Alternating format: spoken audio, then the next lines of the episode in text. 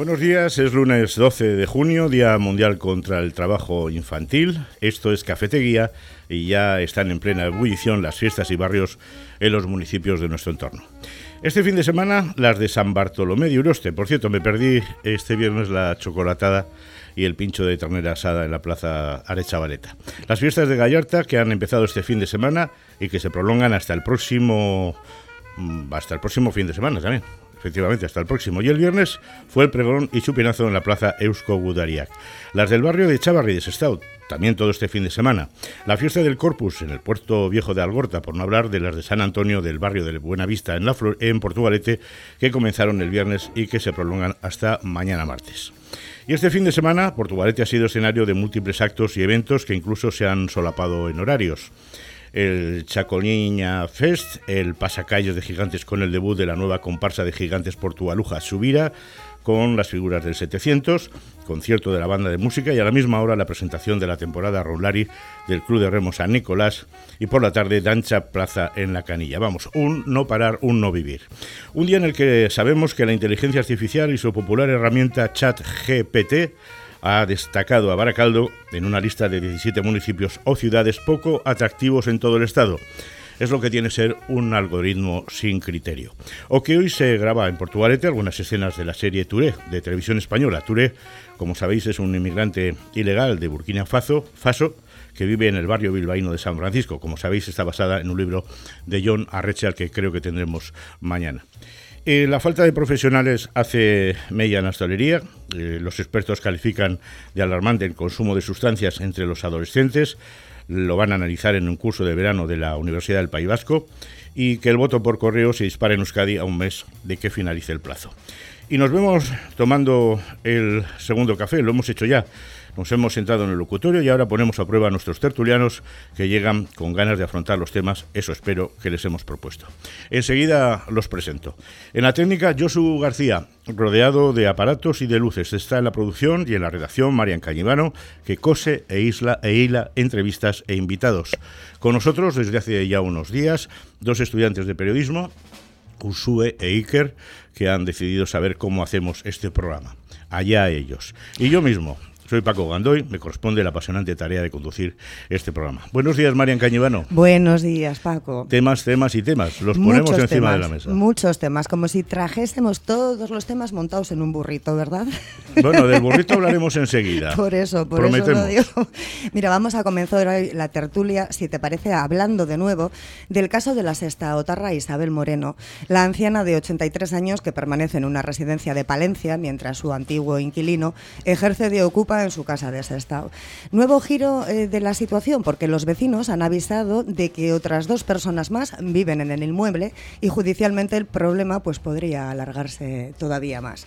Eh, quienes sí tienen que estar contentos con la sentencia dictada por un juzgado de instrucción de Bilbao es, eh, son la familia que denunció un retraso de una compañía aérea y ha conseguido que se le reconozca el derecho de indemnización incluso a su bebé a pesar de no tener que pagar el billete. Muy curioso, lo vamos a abordar enseguida. Sí, sí, muy curioso y muy para tener en cuenta para todos los que vengan Les ha reconocido hasta el retraso del parking, el pago, del parking. Sí, sí, y el bebé tenía dos años. Bueno, dos bueno, años. va a ser interesante.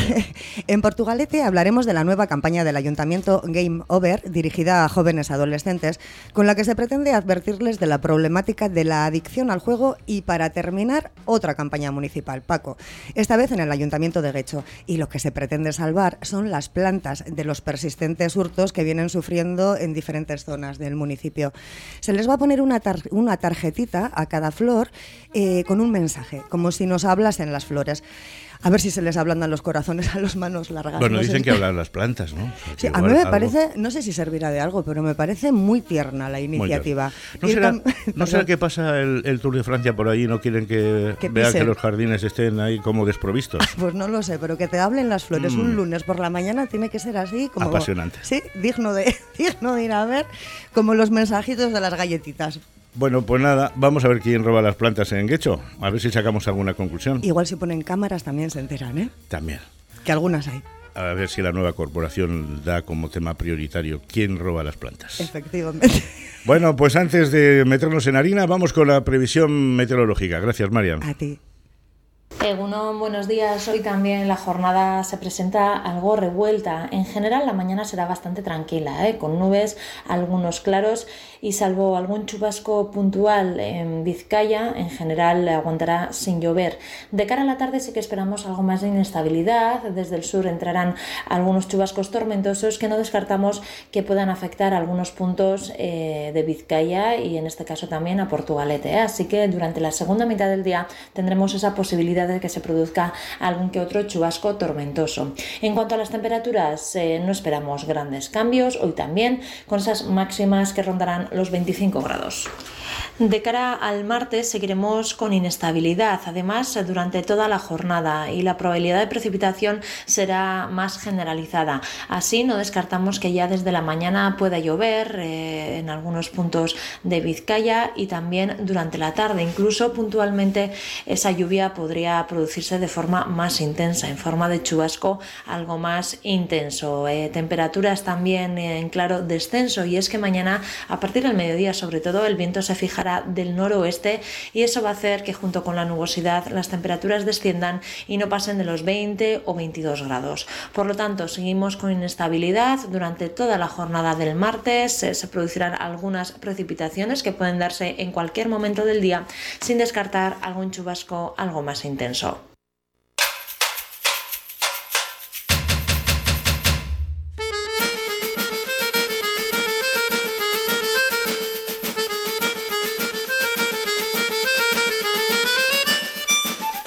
Y ahora sí, nuestros tertulianos de cada lunes, Javier Aramburu Zavala, muy buenos días.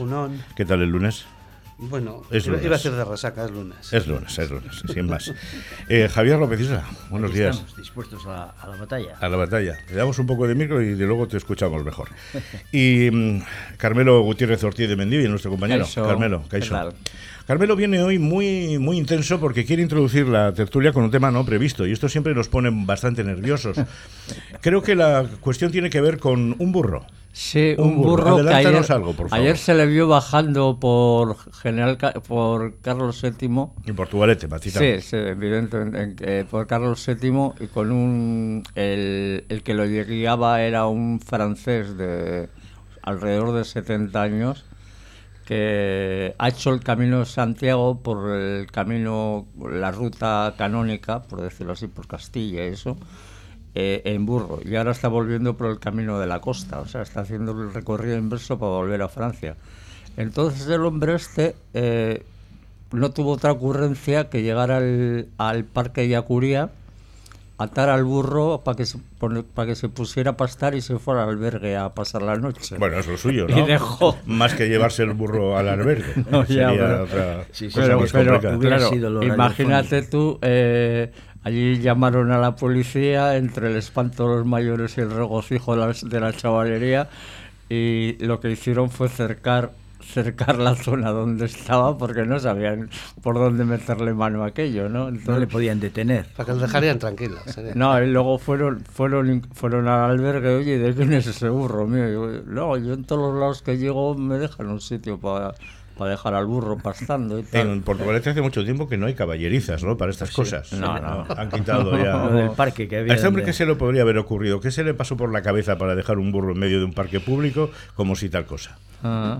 Es una, una pues, cuestión pues curiosa. Que estábamos en el siglo XVI. El último, el último que recuerdo es en el, en el ayuntamiento, no en el actual, en el antiguo que, que allí metían todos los caballos y de hecho tuvieron que cercar los arcos que había, tuvieron que cercarlos con una verja que compraron a, a las juntas generales de Bernica, tuvieron que cerrarlo porque aquello era un estercolero. Carmelo, yo sabía que tú eras algo mayor, pero no tanto como para recordar que en el antiguo ayuntamiento había caballos amarrados en el exterior. No, no, En el dique sí había para amarrar los burros de las Total, total que el francés al final fue hasta Antena 3 a hacer una entrevista, vamos, que fue un pequeño, ¿no? Revolucionó un poco el pueblo ayer el, el burro. A nosotros nos llamaron para que hiciéramos un programa especial, pero desechamos porque estábamos de domingo y estábamos a otras cosas, ¿no? Pero, pero bueno, sí es verdad, eh, hemos visto, algunos que tenemos una cierta edad, hemos visto burros en Porto, por lo menos algún lechero o alguna lechera. ¿no? no, solo, no solo eso. no solo... Tiburcio, el, el carbonero Carbonero. Lo tenía ahí en la, calle Tarazana, la, la, carbonería. Es verdad, sí. Y, el, y, el y la recogida de basura se hacía con burro. Con burro, con mulos. A nosotros, a los chavales, las aldeanas. matizar mucho ya. las, las, aldeanas nos daban un real o lo que fuera por llevarle el burro a amarrarlo al dique. Ah, ¿eh? Había en el dique una serie de argollas eh, pegado a la, a la vía del tren. A, la, estación. a la estación, no, antes de la estación, o sea, antes de la estación diríamos donde, donde pasa de, de, la canilla, donde había un muro. Donde estaba el fielato, prácticamente. Eso es, había un muro con unas argollas y ahí los que chavales. aclarar lo que es el fielato, ¿eh? Carmelo, habrá que, que aclarar. y los chavales nos daban incluso un, un, dinerillo para que les lleváramos y les trajéramos el burro. Y sobre todo las aldeanas os preguntaban a ver si habías montado el burro, que era lo que más les preocupaba. ¿eh? A ver qué había pasado con el burro, si habíais venido a pie o, o caminando. bueno, fielato, fielato que era una especie de impuesto, ¿no? De paso era el sitio, sí, era el sitio que era el sitio que mm, donde se pagaban los, los, los aranceles para, para, poder llevar todo el género a, Bilbao. Las Sardineras, por ejemplo, cada, todo el mundo que se montaba en el tren y llevaba mercancía tenía que pagar. Y cuando llegaban y salían a Portugalete también porque a veces yo recuerdo casos muy, muy graciosos de uno que traía una docena pasteles y le querían hacer pagar un canon por traerlos. Y se sentó en la escalera allí del, del tren y se los comió todos. Eso hay una, una, cosa muy curiosa además, que es que cuando hicieron la estatua de Visto Chavarri, el la base es una pieza un, de un, vamos, una pieza única, un monolito de, de mármol de Carrara entonces, claro, llegaron a, a Portugalete con el, con el vagón y, dicen, ¿y ahora qué hacemos? ¿Cómo lo hacemos? Para... Entonces lo que hicieron fue hacer un agujero en el fielato y pusieron unas vías que subían por las escaleras, que van para el ayuntamiento, subieron el, el, el vagón y lo subirían con, con animales, me imagino, o algo así hasta arriba para poder colocar el... Y luego ya reconstruyeron la parte del fielato. Está, está agrietado, me parece, el, el monolito. Muy, muy agrietado estaba, estaba por lo menos. Yo creo que lo han rehabilitado, ¿eh? Mm. Pero estuvo, estuvo. Sí, pero lo que da de sí un burro. Eso eh, tiene, tiene, más de, tiene, más de, 100 años. O sea, Bueno, pues no sé si recordáis el caso de, de un inquilino de Sestao eh, llamado Cheik, que este es el nombre o sobrenombre con el que conocemos en el número 16 de la calle 1 de Mayo, que lleva meses sin abonar el alquiler y que se niega a desocupar la vivienda. Es, eh, la vivienda es propiedad de una anciana de 83 años, aunque tenía orden de desahucio que se hará efectiva el próximo 17 de julio, por lo menos en principio. Digo, digo tenía, tenía, porque, eh, por si fuera poco, a lo largo de la semana pasada han entrado nuevos ocupas, lo que quiere decir que esta orden de desahucio debe adaptarse a la nueva situación para incluir a todos los ocupantes del piso en el momento del, del lanzamiento. Mm, un auténtico lío y sobre todo la situación penosa en la que está esta mujer, que se llama Isabel Moreno, está en una residencia porque, mm, eh, bueno, eh, tiene dificultades económicas, primero de salud, y después tiene lleva, lleva aparejada la situación esta con dificultades económicas, no ha podido pagar la residencia, su, su, sobrina ha tenido que vender su piso para poder pagar la estancia de esta mujer. En fin, un auténtico lío, un auténtico despropósito. Sí, con lo cual se le ha trasladado el problema a las. Ahora la que no tiene piso es la sobrina. La sobrina que ha vendido. Que está esperando a que se vaya el cheque este. Para, para, para, para, para para meterse en el piso de su tía. Carmelo, pero la situación penosa no es la de la pobre señora. La situación penosa es la de la ley que tenemos. Eso sí que es una situación penosa, que en el siglo XXI, con personas normales, haya leyes como esa. Eso es lo que verdaderamente es penoso que todavía se perpetúen situaciones de esa categoría porque las ampara la ley. Si el problema no es la señora ni el, ni el cabrito ese, el problema es la ley, que está mal hecha y hay que cambiarla y ya está. Empezó por el cabrito y ahora se ha liado más, ¿no? Con el tema de esos nuevos inquilinos. bueno, ya, ya crecerá. ya, pero es que hoy por hoy, desde luego, es una un despropósito, lo has definido exactamente, ¿no? Yo creo que, no sé, al igual que igual se hizo aquí en Portugal, pues quizás a través de la presión popular o no sé, algo. Han estado los vecinos, creo que, concentrados frente al portal. Pero si el, problema de la presión popular es que la Echeña lo impide. Si encima la ley tiene que ir ahí a protegerle al tío. Ya, pero lo curioso es que fueron fueron a identificar a los nuevos inquilinos y no les abrieron la puerta. Pero sin embargo les contestan por el portero automático. Es todo un, un galimatías. parece que se descojonan de la gente. y al no poder parece, no, parece no. Se descojonan. Javier, al no poder, eh, ya desde tu punto de vista profesional como abogado, desde no, al no poder eh, identificar a, las personas que están ahí, ese, ese lanzamiento, que recordemos es eh, es una modalidad, ¿no? El lanzamiento de desahucio es la etapa final dentro de un procedimiento judicial de desahucio, etcétera, etcétera. Si no están todos, solo van a desalojar al que tenga el nombre pues puesto en ese, Otra de las estupideces, ¿no? De, digamos, de la ley, por decirlo de alguna manera, que al final el desahucio se dirige contra un fulano X y resulta que igual se encuentran que ese fulano ha subarrendado, vamos a decirlo así, ese piso a, otras personas, ¿no? Encima cobrando. Yo no sé si es tan sencillo como decir que se desocupen a todos los que estén allí, pero desde luego que, algo saben y que están poniendo palos en las ruedas, desde luego que, sí. Y bueno, pues desde aquí muchísima suerte, ¿no? Que efectivamente se cumpla el día 16 y le saquen a todos.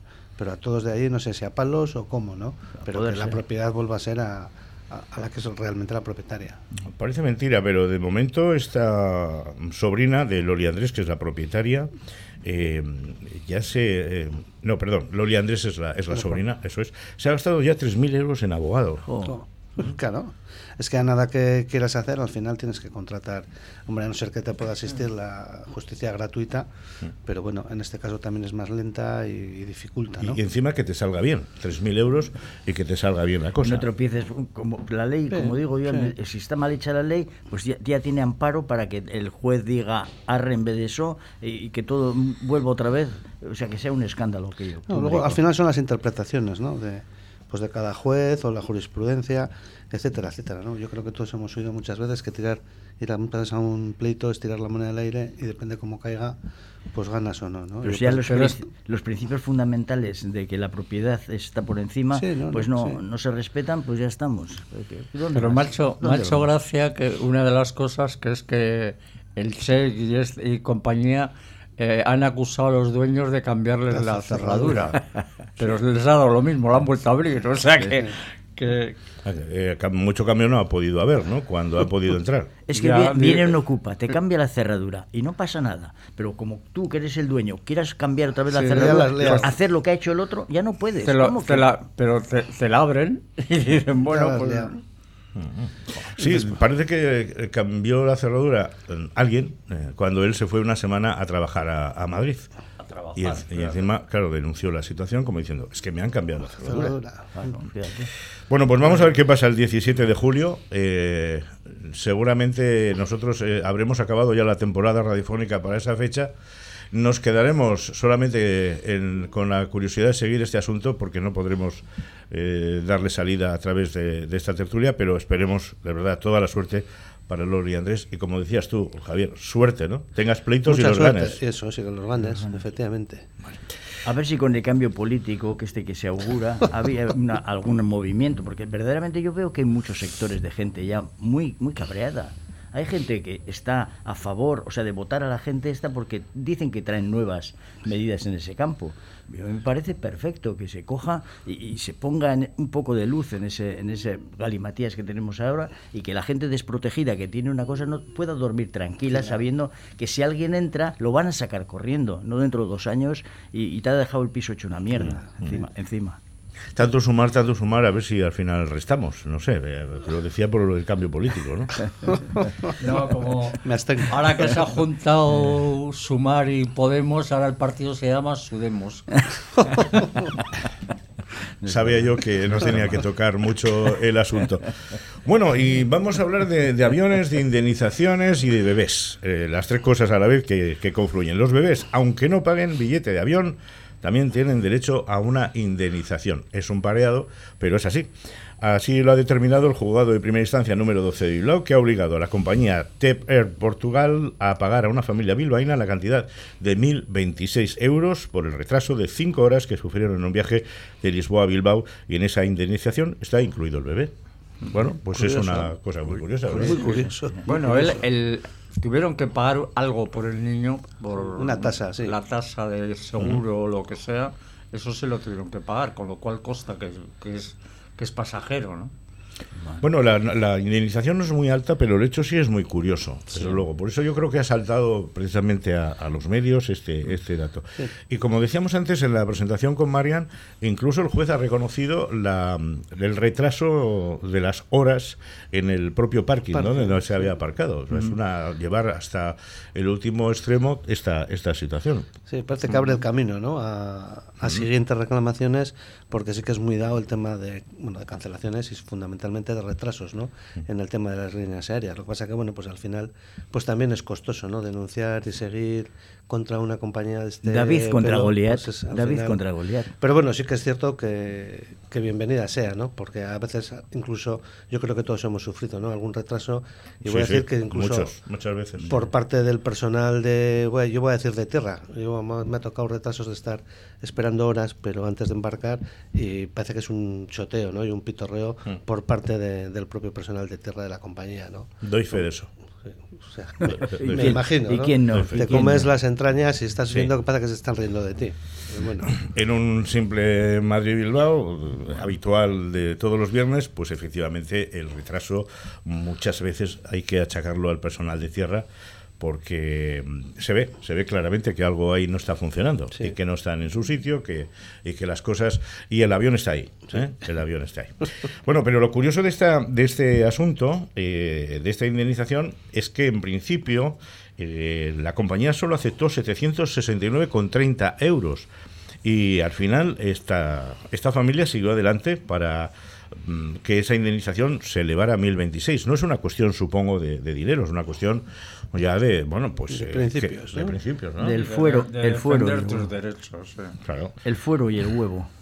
Bueno, eh, parece que, que, la normativa aérea, los menores de dos años están eximidos de pagar billete completo aunque siempre abonan una pequeña cantidad, que es lo que decías antes, Javi, que varía dependiendo de las aerolíneas, casi siempre en concepto de tasas. A cambio, viajan con asiento, perdón, sin asiento asignado y deben ubicarse sobre el adulto que se haga responsable de ellos con un cinturón especialmente adaptado. Bueno, el proceso se siguió no a través de, un abogado al uso, sino alguna asociación de consumidores, por lo que este tema, desde el punto de vista del coste, ha, sido bastante inferior.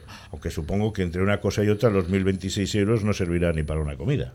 Bueno, pero para dar satisfacción, ya te ha dado satisfacción el hecho de que reconozcan de que tenías razón, joder, ya vale también. Sí, lo que pasa es que volvemos a lo mismo, ¿no? Depende luego del, del juez que te toque, del juzgado que te toque. Mm. Que igual en un caso similar o análogo pues de la misma directamente. Efectivamente.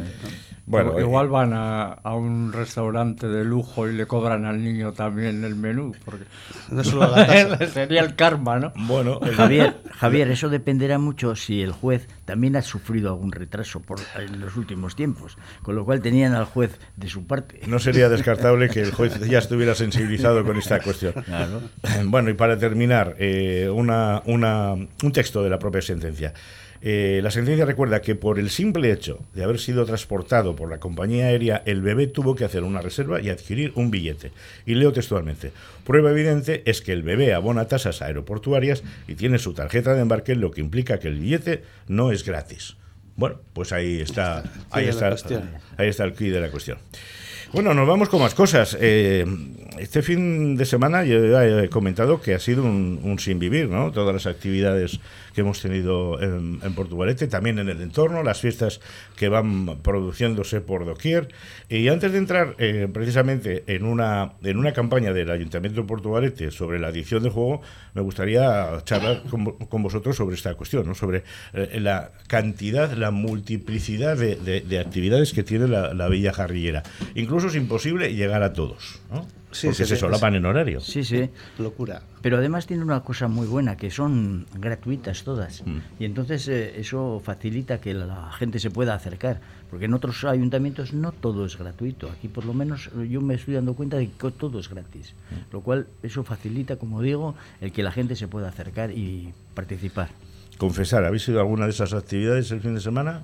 Yo las he visto un poquitín de lejos por motivos familiares. Bueno, yo he estado de, trabajo, o sea que no he podido. Mm. Yo el por ejemplo, el chacolí me he pegado una vuelta, pero que como últimamente estoy reduciendo el alcohol y eso por, Vaya con tertulias. Por mis ¿eh? problemas. Vaya con tertulias. No, pero sí, luego, luego lo clásico, la, el concierto, la banda de música, no sé qué, sí, todas esas Poca gente en el concierto de la banda de música. Ya sé que es muy habitual eh, que las pocas sillas que se ponen eh, están casi todas ocupadas, pero incluso ayer no todas ¿eh? estuvieron, sí, no todas estuvieron ocupadas. Y eso que la banda, como siempre, estuvo magnífica, ¿eh? magnífica. Bueno, pues nada, de los acontecimientos del fin de semana en Portugalete a esta campaña, como decía, de concienciación contra la adicción al juego, que se llama Game Over. El juego ha terminado. ¿Cuál es el objetivo? Pues dar información a los adolescentes jarrilleros sobre la problemática de la adicción al juego y ofrecerles herramientas para tratar de no caer en esta cuestión que puede convertirse en un grave problema para las personas que lo padecen. Pero es que los datos, fijaros, son muy, muy preocupantes. Eh, según el Observatorio Vasco del Juego, el 3,2% de los jóvenes jugadores padece algún tipo de problemática vinculada eh, bueno, pues con el juego, precisamente, viéndose afectados en mayor o menor medida un 0,5% de ellos que tienen ludopatía grave. El informe de Juventud y Juego en la Comunidad Autónoma de Euskadi señala que el 24,9% de los jóvenes vascos ha jugado dinero este último año. Seis de cada diez jugadores con el fin de ganar dinero fácil. Atención a esto, ¿eh? Ganar dinero fácil. A pesar de que la recompensa económica sea el motivo principal, otras razones, como la diversión o las compañías, también son grandes impulsores. Y hay más datos. El 58,2% de los jóvenes lo hace acompañado. El 36,6% de las, de las jóvenes vascas han apostado dinero con un gasto medio semanal bajito, de 3,7 euros, mientras que ellos lo han hecho con, en un 60,3%. Juegan más eh, ellos que ellas, con 17,3 euros eh, por semana, más o menos. Y los datos siguen abundando en el problema.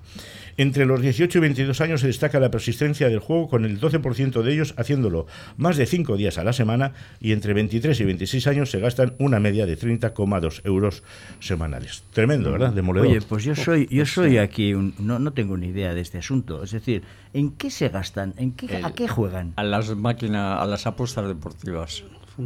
Que es una cosa muy golosa en el sentido de, joder, ¿cómo, no va a ganar el Madrid al Elche? Mm. No, pues apuesto tanto, apuesta un poco. Pero es que además yo lo he visto eh, cuando trabajaba con mi hermano, cuando tenía el bar en la calle Correos, que entraban cinco y uno era mayor de edad. Yo les pedía el carnet de identidad a todos. Y claro, ya me enseñaba uno, 18 mm. años, los otros no tenían 18 años. Pero le daban el dinero a ese para que apostaran. ¿no? Y, es que y por eso juegan más los hombres que las mujeres, porque las mujeres verdaderamente que el Madrid le gane al Elche, pues no le importa mucho, pero pero y hay movimiento de eso, hay movimiento de eso. Es que es un no parar. Y es que además es, eh, claro, es eso, es, es que quién va a meter el primer gol, va a ganar el equipo de casa por 3-0, va no sé qué, entonces puedes apostar de todo, ¿no? O sea, pero bueno, lo, más, si tienen hasta para apostar en carrera de galgos, yo he visto chavales de 18 años apostando en carrera de galgos que sale la carrera ahí en una pantalla. O sea, dice, a galgos vas a apostar, tío. Javi, decías... apostar.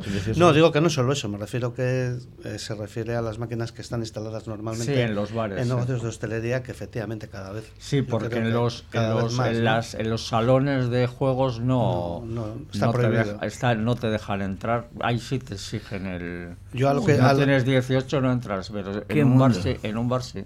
Para lo que voy es, me refiero que independientemente de ese tipo de apuestas, luego hay mucho juego de, de póker, de casino bueno, y tal. Esa es la También por el tema de móvil. Y el online, ¿eh? Por, eso el, el, juego online, que es eh, en casa desde, desde, el móvil o desde tal. es, es la, el mismo collar con otro perro. O sea, mm. lo de las apuestas online porque luego tú pones, estás un día que estés desvelado, pones cualquier canal y a partir de la una son, todo, anuncios, todo. anuncios de... De la que me he librado, de que no me ha pillado a mí. De que duermes bien, de que duermes bien. Madre del amor hermoso. Bueno, otra, otra conclusión de este estudio, fijaros, es que a menor nivel de estudios, mayor frecuencia de juego.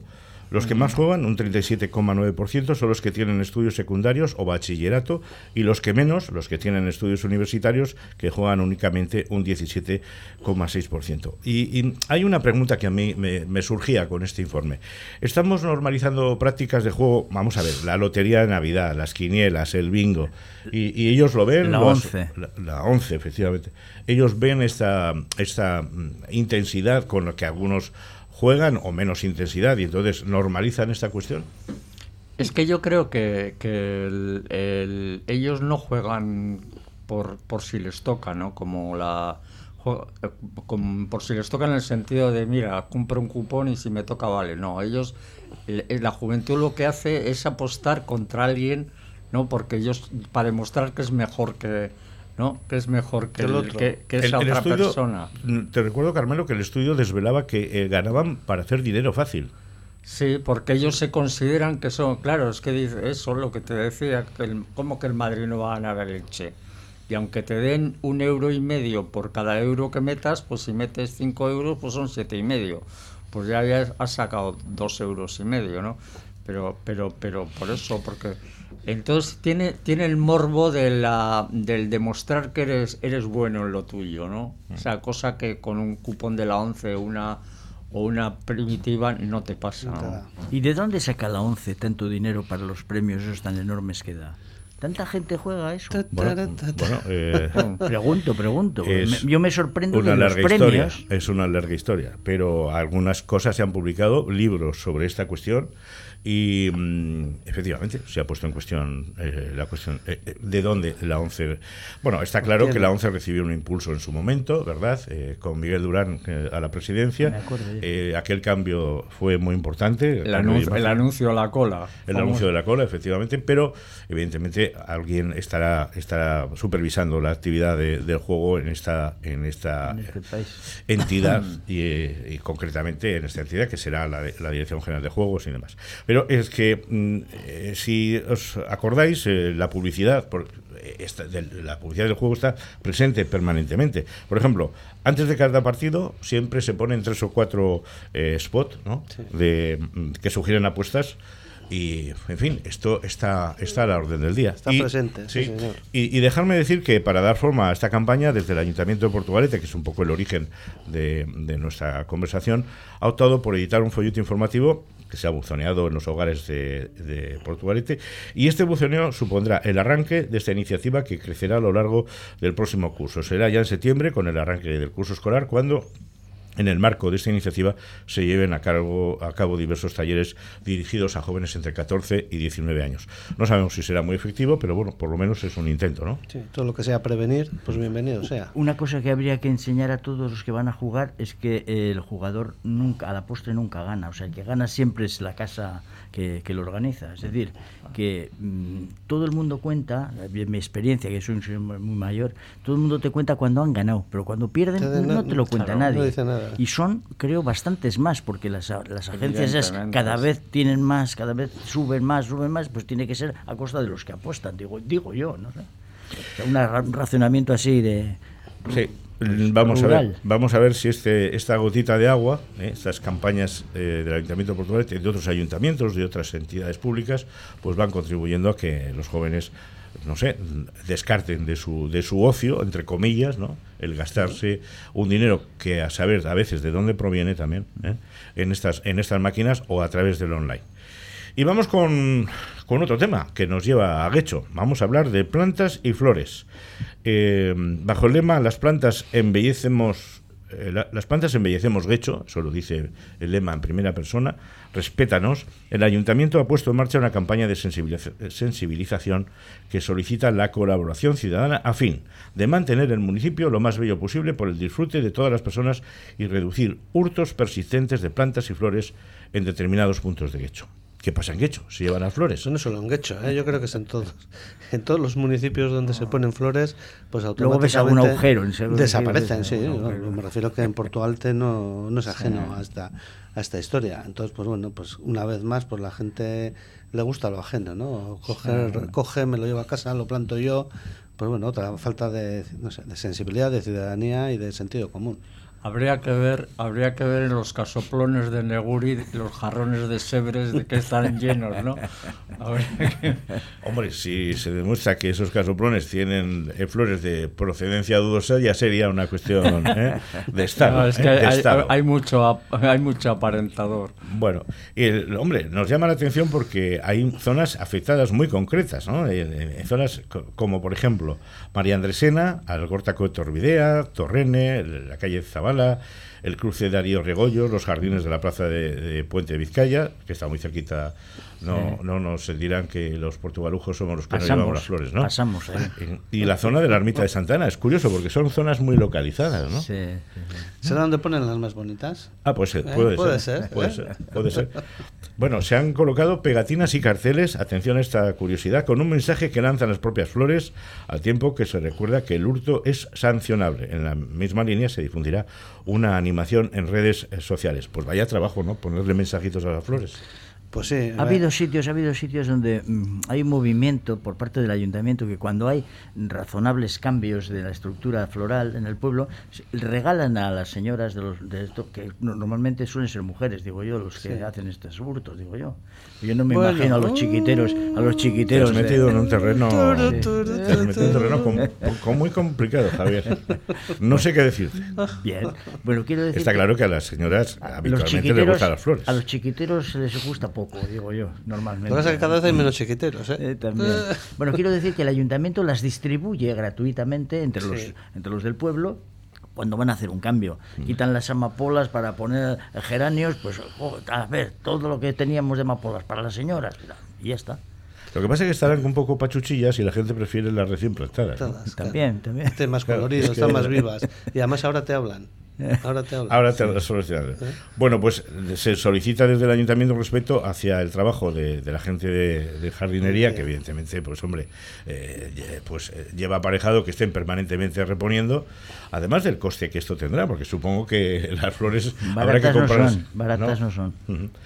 Bueno, pues, pues también estaría curioso saber el costo de de los cartelitos que han puesto y del trabajo que, han, dedicado a todo que se emplea el tiempo que se emplea para todo esto.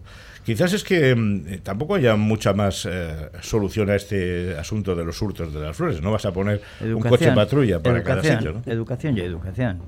Volvemos al mismo. No queda más, bueno yo quiero lanzar una maldad ¿eh? para terminar esta, este, este tema eh, que los chiquiteros también son. No, no, no, no me refiero a eso. Sabéis que mm, el, tour pasa por, por Guecho. Ah, claro, Entonces eh, han, han ah. utilizado varias flores de ah. diferentes especies eh, a lo largo del municipio para decorarlo de forma especial y que cuando la cámara, el tiro de cámara del helicóptero desde la moto esté pues ahí apuntando, salga, eh, salga las flores, eh, salga la excelencia. ¿eh? Pues parece que va a pasar el tour por aquí por el estudio también. ¿eh? ¿También? ¿Por qué? ¿Por, las flores que hay? Por el colorido. Ah, por el amarillo, sí. Pues sí, nosotros estamos bastante floridos habitualmente, pero por, por, la margen izquierda no pasa el tour, ¿no? No pasa. No, pasa, no, pasa. Estamos castigados. No, va. No tengo ni idea. No, sale de Bilbao y va para. ya, va por la por Uribe Costa y va a, a, a Gastelugache, va a Guernica, luego sigue por el Anchove y por ahí. Este domingo. Y acaba en Bilbao otra vez. Este domingo han debido de hacer una prueba ciclista aficionada. de cicloturismo. Un cicloturismo de, cómo va a ser la etapa, pero bueno, yo no. Pues, lo que a mí me asombra, digo, del Tour, ya entrando en ese tema, es que yo no sé si el otro día comentábamos si se les ha ido de las manos o no, ¿no? porque ahora hay está amenazas, ¿no? por ejemplo, del tema de seguridad, de la chancha, que va a utilizar como boicot el tema de no acudir a, controlar y tal. Entonces, no se parece que eh, no parece, digo que cada uno defiende lo suyo, ¿no? Pero ojo, utilizar una historia de estas que se supone que nos va a colocar, ¿no? Entonces todo, todo indica que... en la órbita eh, internacional. Eso es, pues que la estemos sacando, no sé, chispas de este, desde ese punto de vista, pues... Sí, efectivamente, ese, ese esas acciones que está llevando a cabo una parte sindical de la chancha ha amenazado. O a sindical. O a sindical, o a sindical, que eso también es una, una de las denuncias que desde el interior se está lanzando. algunas sospechas sobre este movimiento sindical o a sindical y que pueda afectar a, a, la seguridad. A, la seguridad del tour, efectivamente. Bueno, pues eh, se nos quedan muchos temas en el tintero, pero sobre todo, hombre, eh, decir que eh, con respecto al Tour y para acabar, que menos mal que no pasa por la margen izquierda ni por Portugalete, porque entonces el día 1 de julio nos estropearía una de, las fiestas más importantes que tenemos en la localidad, que es la Virgen de la Guía, efectivamente. Sería la, la, mundial. Yo creo que lo han hecho por eso. se, se quedarían más de uno se, quedaría, en la procesión. Bajarían de la bici a bailar, bailar el airoso. No, no cabríamos en Portugalete con, con, el paso del tour por, por, esta zona. Así que yo creo que la organización ha hecho muy bien, lo ha pensado y por eso no, no, no pasa por la Vieja Riera. Pues gracias a los tres, buen lunes ¿eh? y que, eh, que los temas vayan surgiendo para que podamos seguir charlando eh, como Dios manda o, como sea, cada, cada día. Gracias. Un saludo. Hasta luego. ¿No lo conoces? Mucho más famoso e internacional que el huevo de Colón. El huevo con bechamel de Café Siglo XX. Café Siglo XX, un clásico en Portugalete, con amplia terraza y exquisitos pinchos caseros. Es además el lugar perfecto para disfrutar de un buen café junto a la ría. El siglo, el sabor jarrillero de lo auténtico. Si quieres comer cocina tradicional mexicana, pero de verdad, Cantina Mexicana Las Marías, en Portugalete. Y ahora, debido a la gran demanda de los clientes, nuevo local en Baracaldo, Taquería Mexicana Las Marías. Para disfrutar de la auténtica cocina mexicana, todo casero. Cantina Mexicana Las Marías, en General Castaños 8 Portugalete, con terraza en la Plaza de la Ranche. Y Taquería Mexicana Las Marías, en la calle Hogar Propio 5 Baracaldo. Llámanos y te lo llevamos a casa para Portugalete 946 523 694 y para Baracaldo 944 348 655.